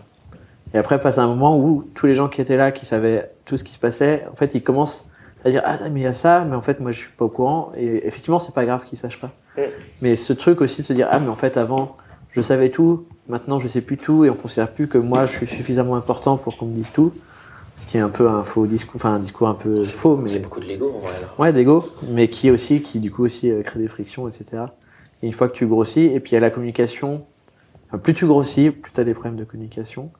Et sur euh, différents niveaux, c'est-à-dire que pour faire ton travail, effectivement, t'as pas besoin de parler généralement à 50 personnes. Mm. Euh, pour que la boîte tourne, en fait, tu as plein de moments de vie de tes projets où il va y avoir besoin de communiquer. Et pour rebondir un peu sur ce que tu disais aussi sur le côté atelier avec d'autres personnes et comment est-ce qu'on a pu amener là, aussi le, euh, l'apport du design, en fait, on a fait des ateliers euh, internes aux équipes sur notre communication pour pouvoir euh, trouver euh, là où il y avait des vrais besoins. Ouais. Donc on a fait, ouais, on a vraiment suivi euh, Jobs to be done. On a fait des ateliers avec les équipes opérationnelles dans les différents pays pour pouvoir ressortir leurs plus grosses frictions et qui remontent vraiment aussi à, à la source de leurs de leurs problèmes. Pourquoi est-ce que pourquoi est-ce qu'ils étaient pas contents? Après, on a pu mettre ça sur une timeline projet. En gros, on a fait des dit bon bah toi t'as dit ça, toi t'as dit ça. Et on a vu en fait on a des énormes paquets à certains moments des projets où il y avait plein de problèmes et derrière on a pu mettre du coup des canaux de communication euh, dédiés. On en avait pas mal. Mais en tout cas, ça, ça a été euh, assez révolutionnaire. Quoi. Mm. Donc ce côté de dire, bah écoute, voilà, nous on arrive en tant que designer, on va regarder en interne comment on peut se, euh, résoudre les, les, les soucis qu'on rencontre. Ça aussi, c'était une bonne façon d'amener un peu euh, l'apport du truc. Quoi. Et en fait, d'aider à organiser. Tout Enfin, à que le designer euh, utilise des méthodes de- d'organisation, enfin des méthodes, des Ouais. méthodes UX, des méthodes d'interview utilisateur pour aider à organiser. Mm. Mais ça m'a l'air hyper puissant. Bah, en vrai, ça s'appelle le service design, on va pas se mentir, mais c'est un nom, il y a des gens qui font ça. C'était le nom de notre équipe au début et personne comprenait, du coup on l'a fait produit. Ah ouais, mais il y a ça justement, c'est un truc que j'avais noté parce que j'ai lu assez récemment un, article sur le service design. Et en fait, il disait que pour euh, comprendre l'expérience globale du client, c'est-à-dire pas uniquement sur euh, ton produit numérique, euh, mais tout ce qui se passe autour, et c'est le cas pour la ruche, c'est-à-dire bah, c'est pas juste je commande des produits, c'est il faut que j'aille à la ruche, il faut que j'identifie quel stand, à quelle personne je parle, que j'ai le bon produit, que je sois sûr, etc. Enfin, c'est plein de mini-frictions qui, mis bout à bout, font une expérience map. Et en fait, euh, le- la personne qui, de cet article disait, euh, en fait, il faut casser les silos, quoi. La façon de mieux s'organiser, la façon de faire en sorte qu'il y ait une meilleure expérience. Et pour le coup, c'est intéressant parce que l'organisation interne va jouer sur l'expérience de ton utilisateur final, pas uniquement sur ton produit numérique, donc les deux sont liés. Euh, c'est de faire en sorte qu'il y, ait- il y ait le moins de silos possible, quoi. Euh, J'ai l'impression. Enfin, le débat est vraiment centré sur euh, trois acteurs euh, du projet les utilisateurs, les designers et les instances dirigeantes en fait de- du projet. Et euh, est-ce que vous pouvez parler, bon, j'ai rien à rajouter, hein, je veux juste Mhm. euh, avoir votre avis là-dessus, euh, sur l'implication et la collaboration avec les développeurs du, du- du produit, parce que bah, le sujet c'est un peu le produit, Ouais. le produit n'existera pas sans, sans dev. Ouais. Et euh, bon, je veux bien avoir votre retour d'expérience justement sur les dynamiques qui se créent entre les designers et les, dé- les développeurs, les développeurs et les dirigeants, les développeurs et potentiellement les utilisateurs. Bon, je ne sais pas si c'est une relation qui existe. Et euh, voilà. Yes. Tu veux commencer? Parce que Euh, t'organises aussi leur travail, les développeurs, et Ouais. qui t'ont fait plein de requêtes très Ouais. spécifiques à la ruche. Euh, par où commencer? Euh, Je pense qu'idéalement, tout le monde est. Ce que l'on disait tout à l'heure, c'est pour moi, c'est important que les trois, soient- avec le PM, tu vois, je rajouterai le PM dans ce truc-là. C'est important que les trois soient confrontés aux, utilisateurs. Euh, le rôle de la tech là-dedans, le plus tôt ils sont impliqués, le mieux. C'est-à-dire qu'à sur la roadmap, pour moi, ils doivent être impliqués parce qu'il y a des trucs où ils vont dire. euh, non mais en fait là c'est n'importe quoi, il nous faut six mois donc il faut repenser un peu ce truc là ou ou on peut commencer, on peut attaquer par là et ça va être assez facile. C'est juste euh, comment dire, c'est plus peut-être un avis consultatif au début avant que eux puissent attaquer leur euh, attaquer leur taf et si ça a été bien fait normalement ils peuvent du coup être super efficaces sur euh, sur la partie euh, disons exécution quoi, qui devrait quasiment prendre euh, le- la minorité de leur temps que la majorité de- devrait être sur euh, bien comprendre quel est le problème qu'on essaie de résoudre, bien comprendre la solution qui est proposée, et que comme ça, quand ils se mettent vraiment à coder, en fait, ils aient, ce, soit, ce soit vite fait, quoi, entre guillemets. Euh, moi, c'est un peu cette vision-là que j'ai du, du, du développement. C'est-à-dire que c'est un des, un des trois acteurs de conception de la solution au final, avec sa, avec sa casquette de développeur. Je sais pas si c'est clair. Non, non, je pas une question. C'est aussi un partage, quel est, quel est son rôle. Mais il y a un truc sur lequel j'ai vraiment envie de revenir, euh, histoire de développeur, euh, que je vais relancer derrière. Euh, mais je réponds assez rapidement. euh, ben, en fait, en vrai, euh, moi au quotidien, quand je parle des gens avec qui j'interagis, j'interagis surtout avec les développeurs euh, qui implémentent les solutions que j'ai designées, dans le sens euh, conçu, machin, etc. Bon, on a Sylvain qui est là, avec qui euh, je parle euh, quasiment euh, 30 ou 40% de ma journée pour lui donner des, des explications, etc. Voilà. Euh, et et en fait, tu as besoin de collaborer avec les gens. Encore une fois, tu as besoin de leur parler. Euh, parce que quand tu écris quelque chose, euh, bah, tu as peut-être oublié plein de scénarios bizarres. On en a encore découvert aujourd'hui. euh, des scénarios auxquels on n'avait pas pensé, qu'on découvre en testant, etc. Et la réponse, c'est que quel que soit ton niveau d'expertise dans ton métier, euh, que ça soit PM, euh, designer, etc., euh, écrire une spécification, quand même ça serait vraiment utile, écrire une spécification complètement complète qui prendrait en compte tous les aspects du problème, qui serait ultra exhaustif et qui expliquerait comment tout fonctionne dans les moindres détails, du micro au macro, ça serait déjà beaucoup d'énergie et ça serait probablement extrêmement impossible parce qu'il y a tellement de scénarios possibles et c'est aussi là où tu dis, ben ouais, euh, tes scénarios, tu les lèves quand tu prends des gens différents et que tu leur présentes la solution et qu'ils te donnent leur retour en disant, est-ce que tu as pensé à tel scénario? Et bien moi, je, gère tel type de client ou je gère tel type de, situation. Est-ce que ça, c'est pris en compte, etc. Quoi? Mais il y a toujours des moments où tu es obligé, enfin, il faut, faut parler aux gens. On n'a pas le choix. Je veux dire, c'est quand même assez clé, quoi. Je pense que ce truc-là de pas genre passer le projet puis débrouillez-vous les devs, c'est euh, c'est clé. C'est pour ça que c'est important. Enfin quasi c'est ce qui est vraiment le mieux dans les feature teams ou squad. C'est ce côté euh, bah en fait une fois que et le, le flou entre les limites c'est euh, ok maintenant tu prends le lead dessus mais on va continuer à faire des allers-retours pour euh, pour lever les questions que tu vas avoir que, que tu vas découvrir quoi. Ouais, bah, tu, c'est des petits, des- enfin, les petits groupes facilitent la communication. Et donc, Ouais. plus proche de l'information. Moi, c'est mon sentiment, j'en reviens, à ça, mais c'est, plus facile, quoi. Je veux ça, c'est une passation de lead en fait. Ouais. D'abord, tu as le PM qui est lead, mais ça veut pas dire qu'il parle pas aux autres. Après, tu as le designer qui va être lead sur un peu la conception, mais ça veut pas dire qu'il parle pas aux autres. Et sur l'implémentation, c'est le dev qui va être lead, mais il va parler aux autres et tu vas avoir des échanges toujours. Mm. euh, Non, mais j'aime bien cette vision. Et du coup, il y a ce, ce deuxième truc. Euh, bah, toi, en tant que euh, Chief Product Officer, euh, tu as géré la vie des PM, tu as géré la vie des designers et tu as aussi géré la vie des développeurs. Ouais. À un moment, euh, il y a des choses très spécifiques que vous demandez, notamment de l'autogouvernance. Ouais. Et tu me disais, ça s'est pas hyper bien passé. On a essayé de le faire, ça s'est pas hyper bien passé. ah, J'ai dû dire que tout ne s'était pas bien passé. C'est un peu différent. Ok, tout s'est pas hyper bien passé. Euh, est-ce que est-ce que c'est un truc qu'on peut euh, évoquer un tout petit peu? Pourquoi? Ouais, C'est un sujet qui m'intéresse vachement en fait. Euh, pour refaire un peu l'historique, donc le directeur technique est parti de la, de la ruche. Les développeurs ont dit bah, qu'eux, ils aimeraient bien tester un autre mode d'organisation. Donc là, c'est un moment où moi, je me suis retrouvé avec 45 personnes, dont plusieurs équipes qui n'avaient pas de manager. Et euh, globalement, ça allait être un peu tendu. Donc euh, toute aide euh, était bonne à prendre pour moi. Donc une équipe qui dit « Attends, nous, on va s'organiser, ça va être cool. Euh, Je dis « Banco, quoi ». Donc la façon dont on a fonctionné, ils ont pris le, toute la, la fiche de poste de, CTO, ils sont répartis, ils ont fait quatre grands pôles finance, RH, expertise technique et organisation, avec un lead sur chaque sujet, et en dessous des sous-missions où euh, chaque, euh, quasiment chaque personne de l'équipe avait une mission qui lui était attribuée. Quoi. Euh, donc ça, c'était le, le concept global. C'était censé être une truc de transition aussi en attendant un CTO, mais ça a duré deux ans.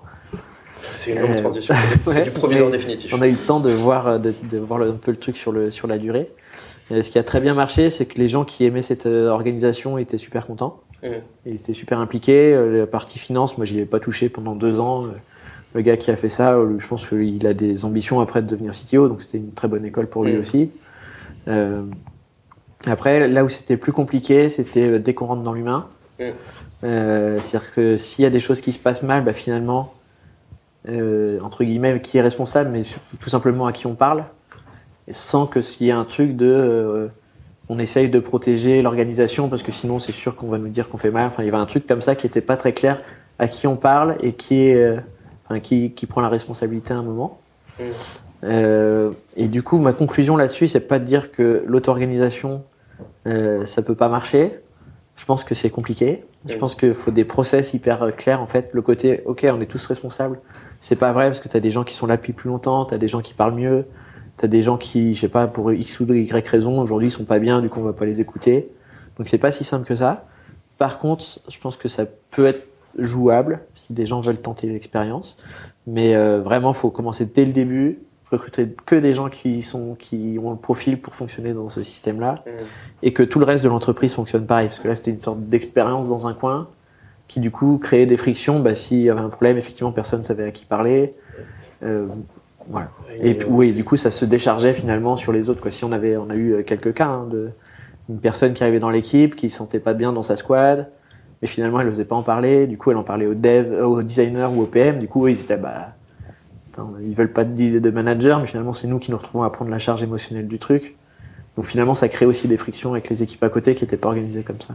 On revient toujours à la... On revient toujours à cette question de la charge émotionnelle en fait. Bah, C'est L'humain, c'est intéressant. cœur, euh, c'est cœur de, de toute entreprise, je pense. Est-ce que tu veux nous raconter, euh, parce que j'ai l'impression que c'est le moment, comment tu es devenu euh, euh, CPO Ouais. Comment tu es passé de designer à. Ouais. Euh, je- bah, on a un peu parlé. C'est donc j'étais designer. J'ai commencé à, à recruter une équipe design. Euh, mais j'avais cette frustration d'avoir des projets qui me tombaient dessus, qui étaient déjà tout pensés. Et je me suis dit, bah, attends, en fait, euh, je fais des tests utilisateurs, mais ils rentrent pas, ils rentrent pas dans, les, dans la prise de décision. Donc, quand on m'a proposé de prendre l'équipe PM, au début, j'ai dit non, parce que je voulais pas faire de réunion et je voulais continuer à faire du design. on m'a proposé une deuxième fois, j'ai dit ok. Et euh, ça va être trop bien, je vais tout organiser. Et bon, évidemment, c'était pas du tout si simple que ça. Euh, mais on a réussi à mettre des choses en place. Ce truc d'avoir les PM, de les former un peu à l'approche design qu'ils n'avaient pas au début, ça a quand même donné des bons résultats. Ça a montré, l'équipe était contente aussi. Donc au final, ça a donné une bonne publicité, je pense, euh, dans l'entreprise. Parce qu'on on montrait aussi pas mal notre travail. Euh, du coup, quand il y a eu bah, un peu ce grand chamboulement de, de- de la tech, etc., je pense qu'on avait une image de bah, d'équipe qui était euh, heureuse d'être ensemble, euh, qui faisait du bon travail et qui s'entendait bien avec tout le monde. Je pense qu'il y a des gens, ça, ça les, ça les tentait de venir travailler avec nous. Donc, ça s'est fait assez naturellement, je pense. Et puis le fait d'avoir cette logique de, on va s'orienter utilisateur, qu'on avait poussé finalement depuis 5 ans, ça a fait qu'on me l'a proposé, quoi. Mais il y a quand même un gros coup de bol, de, de on n'avait pas d'équipe PM, enfin, il y a forcément une grosse part de chance aussi dans ce, dans ce parcours, quoi. Au tout début euh, de cet échange, tu as dit, je sais plus exactement, mais tu as dit quelque chose comme euh, c'est- intéressant d'a- d'avoir des designers qui font de- du PM Mm. parce que on, on voit les, enfin, une façon d'approcher les problèmes Ouais. et de voir. euh, du coup, Ouais, c'est clairement ce truc de. Et pareil, j'en parlais un peu sur l'importance de comment est-ce qu'on amène le changement. Et qu'il faut pas plaquer des solutions en disant Ah, ils ont fait ça, ce que tu disais, genre, il y a Spotify, ils font ça, trop bien, on va faire pareil. Alors que tu es dix fois plus petit, ça n'a aucun sens. Quoi. Mm.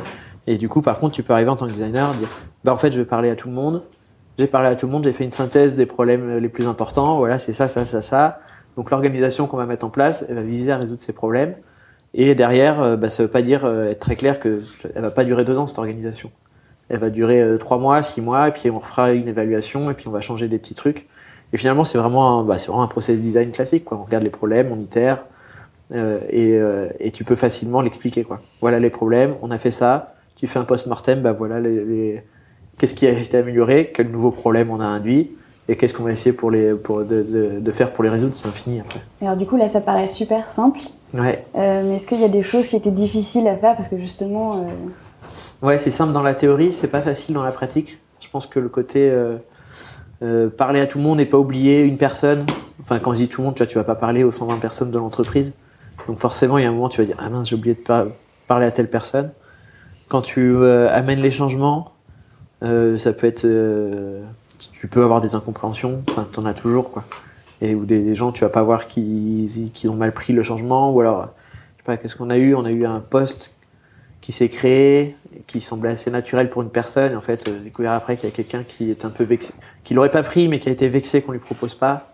Ça, c'est des petits trucs comme ça qui sont pas très graves, mais qui font que euh, c'est toujours un peu, euh, c'est jamais fluide, quoi. Mais on peut faire en sorte que ce soit pas une catastrophe. Et ça prend du temps. Ça prend du temps parce que toi, quand tu penses le truc, c'est, euh, ça te semble évident, tu as toutes les cartes en tête. Mais des, euh, la personne de l'équipe qui va dire Ah, bah en fait, on va faire tel changement, qui là, ah, bah attends, moi j'avais la tête sur mon design, tu m'amènes un autre truc là, euh, pourquoi? Donc forcément, ça prend du temps de, de le comprendre, de l'assimiler. Donc voilà, faut pas se dire on va tout changer en une semaine, quoi. Surtout pas. Oui, euh, du coup là on a parlé beaucoup de, de, de process et de, enfin, de jargon entre guillemets de designers et de différents profils à leur place. Mais euh, en fait je me pose la question de à quel point ces gens sont onboardés en fait quand ils arrivent dans une entreprise qui est en croissance ou qui est tout simplement pas en croissance mais qu'une personne prend un job, de ben, comprend ce job, euh, comprend ce process et euh, on veut que tu- ça se passe bien quoi. C'est une hyper bonne question. Elle est encore plus pertinente parce qu'on a dans cette pièce la personne qui fait ça chez Preto et qui pourra t'en parler un peu plus précisément. Euh, j'ai pas un avis hyper définitif, donc François, je pense que peut-être peut-être t'occuper de l'organique des nouveaux. Ouais. Euh, je, je dis juste deux trois mots sur ça. Euh, je pense que ouais, euh, factuellement, des nouveaux arrivent, ils doivent comprendre le contexte de l'entreprise, ils doivent comprendre les métiers dans l'entreprise. Euh, moi, les nouveaux ici, ils passent deux heures avec moi dans une salle. Euh, où je leur euh, explique ce que je fais, je leur montre des vidéos d'interview utilisateur, et après je leur dis maintenant vous allez devenir designer, on va regarder des sites et vous allez me dire ce que vous en pensez. Et euh, tu, ils se mettent dans la peau d'un utilisateur et puis très vite ils disent mais pourquoi il y a ça, je comprends pas, pourquoi il y a cette icône, qu'est-ce qui se passe quand je clique dessus et tout. Et après tu leur expliques, tu leur dis bah tu vois, mettre une icône sans expliquer à quoi elle fait si elle est pas claire, bah c'est pas une bonne chose. Donc c'est des choses que nous on fera pas. Et tu leur montres les concurrents et et du coup il y a un échange et il y a quelque chose qui leur permet de comprendre ce que tu fais et ça apporte de la valeur. Et, en fait on en revient un peu à l'idée de bah, qu'est-ce qu'il faut faire pour convaincre? Bah, ça fait partie des outils euh, que tu as hein, de former les, gens qui, qui arrivent, euh, en plus du contexte de l'entreprise, aussi des différents métiers qu'il y a dans cette entreprise. Quoi. Et pourquoi ces différents métiers travaillent ensemble à la réussite? Parce que ça, c'est hyper important euh, aussi, c'est que euh, on, on, est dans une entreprise, en tout cas dans le cas d'une start-up, euh, on va tous dans une même direction parce qu'en fait, on veut que ça marche. Et il y a beaucoup d'instabilité et il y a beaucoup de complexité. Et c'est ça aussi la réalité, quoi. Cette instabilité fait que tous les trois mois, tous les six mois, tu peux changer de direction. C'est ce qui se passe dans plein de startups avant qu'elles disparaissent. Euh, mais il faut quand même que tu aies des gens qui soient motivés par cette instabilité, par cette complexité, euh, et qui vont aller dans la même direction. Et donc, bah, ils ont besoin de travailler ensemble, ils ont besoin de comprendre ce que font chacun. C'est un peu partiel, mais c'est comme ça que je le ressens. Toi, Ok. vous faisiez quoi pour l'onboarding? Et ben, euh, on avait, alors, on avait une première journée qui devait être euh, un peu, euh, un peu hardcore, je pense, pour les nouveaux. C'était quasiment que, c'était pas une plénière, mais tu avais peut-être les 8-10 personnes qui arrivaient ou qui arrivaient sur le- les, derniers, les dernières semaines. On avait présentation du coup de l'entreprise, des chiffres, de l'ambition, de la valeur, enfin de la valeur, des valeurs de l'entreprise. hein. De, et après, tu avais tous les, euh, toutes les business units qui venaient euh, montrer comment elles travaillaient, etc. Donc sur une journée. Donc c'était assez intense. Je pense niveau design, on avait 40 minutes pour présenter. Du coup, moi, je présentais le process design, les différentes étapes, avec un projet concret qu'on avait. Euh, et euh, donc ça, je pense que c'était beaucoup et que euh, il devait pas trop comprendre en vrai. Donc ce qu'on faisait après, c'est il venait, euh, il au- au- à la critique design. Euh, et là, du coup, euh, c'était vraiment, c'était vraiment mieux parce qu'on avait euh, quatre designers, donc on, on présentait euh, quatre projets. Ça leur permettait de comprendre différentes étapes du projet et à quoi et comment comment on interagissait aussi. Ce que je disais, ce dont je parlais tout à l'heure là sur sur la charte et sur comment est-ce que ce truc de on- bah en fait on demande pas des avis au pif quoi. On n'est pas là, là en train de demander pour que tout le monde nous dise ce qu'il préfère, mais d'avoir une vraie réflexion derrière.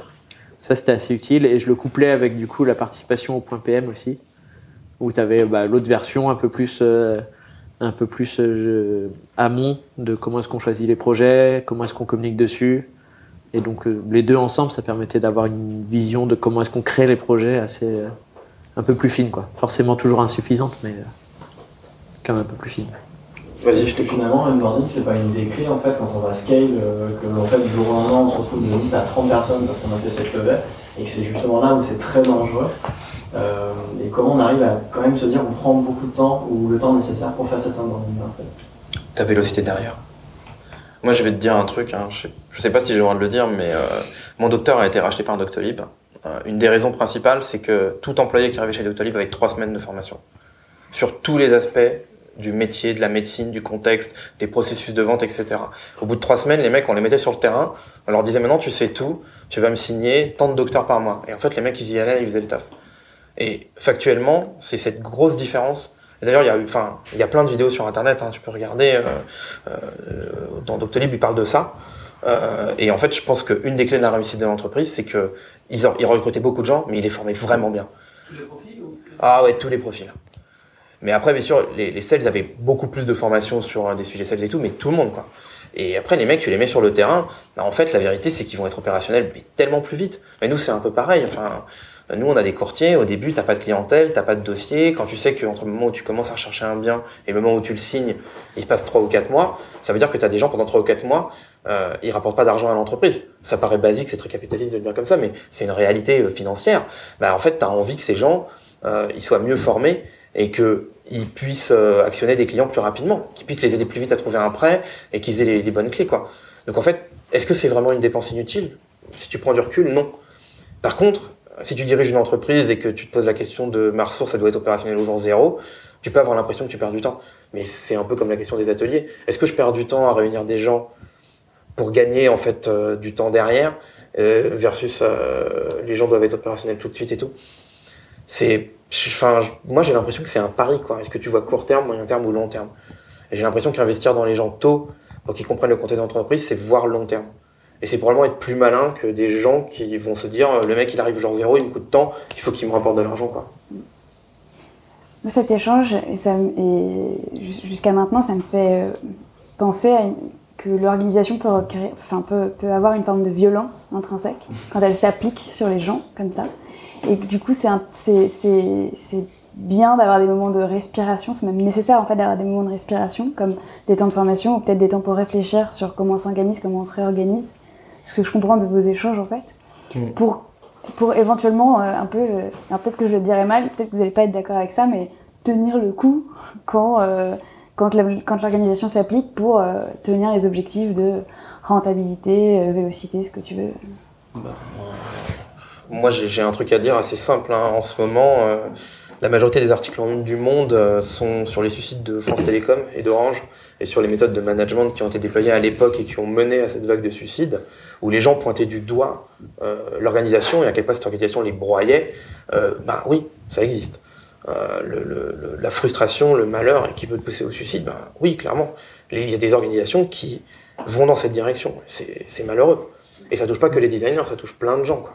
Mais il y a de la pénibilité à faire un travail qui soit intellectuel ou physique. Elle existe, et si elle est mal prise en compte, euh, l'entreprise peut être une machine à broyer les gens. Et, et on n'est pas dans la littérature sociale française quand on dit ça, malheureusement. Oui. Non, mais c'est intéressant du coup de se poser la question de comment. euh, on, a, on a aussi pas mal parlé des, des modèles Spotify, Basecamp. Ouais. Euh, Mais ça, moi, ce que ça me fait dire, c'est ok, euh, demain, si on devait designer l'organisation euh, selon les, en appliquant des méthodologies design et en se disant ok, il faut que ça respire, il faut que ce soit efficace, mais en même temps, il faut que ce soit humain. Enfin bref, beaucoup de choses à prendre en compte. Mais qu'est-ce qu'on, comment est-ce qu'on, comment est-ce qu'on pense, par quoi est-ce qu'on commence? J'ai pas, je pré, enfin, c'est normal de pas avoir de Ouais. réponse, mais Pour moi, le, le cœur, c'est vraiment euh, que, le, que la personne de l'équipe se sente euh, en confiance, qu'on sache qu'on lui fait confiance, c'est-à-dire qu'on lui donne euh, les moyens de faire ce, ce qu'elle veut faire, et qu'elle ait euh, l'accompagnement et le temps pour euh, réussir. Alors comme ça, c'est un peu flou, mais derrière, sur, euh, bah, ça veut dire investir sur sa personne, donc effectivement donner des formations, si elle se plante, de pas la pourrir, si de s'assurer qu'elle a bien compris les priorités de l'entreprise et que ça lui parle et qu'elle est ok pour travailler dessus. Après, elle a le droit de pas être ok, mais il y a d'autres. euh, Dans ce cas, c'est peut-être ni soit pas la bonne équipe, soit euh, pas la bonne entreprise. Ça arrive aussi. Euh, et, s'assurer que ouais, il y a les, gens autour qui vont pouvoir mener à bien le truc. Mais ce truc de se sentir utile, de savoir quel est son rôle dans la vision globale, pour moi, c'est ça qui est super important pour que quelqu'un se, se sente bien dans l'entreprise. En sachant qu'il y aura toujours des hauts et des bas, que des fois, bah, il aura besoin d'être plus accompagné, des fois pas du tout. Mais en tout cas, ce truc de ouais, se sentir utile et savoir quel est son rôle dans, dans l'entreprise, c'est ça, à mon avis, actuellement, ce qui est le- un peu le, la clé de- du bonheur en entreprise. la clé du- d'une bonne organisation. euh, Ouais. Ouais, la question est dure parce que est-ce que l'organisation met dans le bonheur? Est-ce que, en plus, c'est un sujet qui est, qui est à la mode, on va pas se mentir, hein, l'entreprise du bonheur. Enfin, Zappos euh, a tiré un livre euh, autour de, cette thématique. Euh, je vois deux choses, j'ai pas une réponse précise, mais je vois deux choses. La première, c'est par exemple, on parle du modèle de Spotify, etc. Le modèle de Spotify est quand même énormément basé euh, sur des principes d'autogouvernance. C'est-à-dire que les, les feature teams, les équipes et tout sont extrêmement indépendantes et ont la latitude euh, de prendre les décisions pour arriver à leur objectif euh, sans avoir besoin de boucles de validation, etc. Donc elles sont assez indépendantes d'un pouvoir central euh, qui est plutôt décentralisé. Et ce qui d'ailleurs est la majorité des critiques, quand je lis des articles sur ça, euh, de gens qui disent vous copiez le modèle de Spotify, mais en fait vous copiez pas la mentalité de Spotify. C'est-à-dire vous prenez un modèle d'organisation, mais vous n'avez pas compris ce qui était le cœur de ce modèle avant de le copier. Donc euh, voilà, ça c'est le premier point. Et le deuxième point, alors évidemment je l'ai plus en tête, euh, mais ouais j'ai- j'ai- j'aime bien ce que tu dis et qu'est-ce qu'on pourrait faire si la reconnaissance. C'est-à-dire, euh, il y a plein d'histoires sur ça et je pense qu'on a tous une histoire dans cette salle euh, de, de ce moment où on se dit est-ce que ce que je suis en train de faire ça change vraiment quelque chose? Est-ce que les gens comprennent ce que je fais? Est-ce que euh, ce travail a une utilité? Est-ce que euh, il va être reconnu? Et combien de fois on se retrouve dans des situations où oui il n'y a pas de reconnaissance? Où on a le sentiment qu'il n'y a pas de reconnaissance du travail qu'on fait? Et ça, j'ai l'impression que c'est peut-être la plus grande frustration, quoi. Et que le travail de chacun de- devrait être. Et, euh, bah, plus, plus, plutôt basiquement, euh, ça pourrait peut-être éviter beaucoup de frustration. Euh, Je suis le premier coupable à être mauvais là-dessus. Bah voilà, ouais, c'est ça. Moi, bien je- conscience. moi, j'ai passé deux mois dans une entreprise. Le, le boss, je pensais que je suis resté deux mois. Hein. Il voyait mon travail, il disait c'est de la merde. Non, ils sont Ah, bah, génial. Enfin, bravo. Et puis quand je suis parti, il m'a dit mais pourquoi tu t'en vas Euh, On est dans une relation très bienveillante. Je te verse un salaire. Ok, on s'est mal compris du coup. Je trouve ça intéressant vos deux dernières euh, interactions parce que euh, je vous ai demandé en gros c'est quoi l'organisation idéale? Et vous m'avez tous les deux répondu, je trouve, dans des directions différentes par des, avec des réponses qui n'étaient pas liées à l'organisation. Toi François c'était plus sur bah, comment est-ce que en tant qu'être humain je vais grandir là-dedans et me positionner là-dedans et du coup être bien avec une organisation. Et, et enfin, ok, je, je, je, je, je, je, je dis jusqu'au bout et je, te laisse corriger après. Et j'ai l'impression que toi, Anthony, c'était plutôt, euh, on va dire, par le, haut, enfin, par la culture, et de dire, ok, il y a une organisation, mais, mais au-dessus de ça, il y a un mindset, et il faut, qu'on, faut avoir le bon mindset.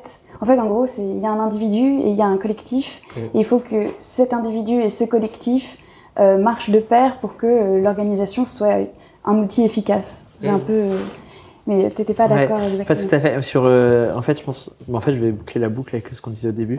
c'est que pour euh, cet objectif, pour le pour les personnes de l'équipe, l'organisation, elle, c'est le moyen pour arriver là.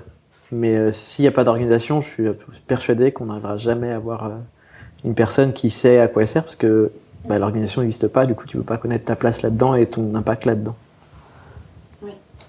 Donc, euh, si on résume, et c'est le truc que je trouvais intéressant, il y a l'organisation, il y a les ressources, les moyens, et il y a la temporalité. et c'est quand tu croises tout ça que tu arrives à un modèle, quoi. Ouais. Tu définis une temporalité, tu définis un nombre de ressources pour arriver à un objectif, et ça crée l'organisation. J'ai l'impression que c'est un peu ce que tu disais, et que c'était c'était intéressant de le voir comme ça. Enfin, pour le coup, je trouve Ouais. que c'est hyper intéressant de le voir comme ça, parce que quand tu prends toutes tes contraintes, c'est c'est ça qui en ressort, quoi. Ouais. T'as besoin de temps, t'as besoin de ressources, et il faut mettre les deux face à face. Bon, Ben, merci, merci à, à tous tous. les deux, à tout le monde. Merci. Merci.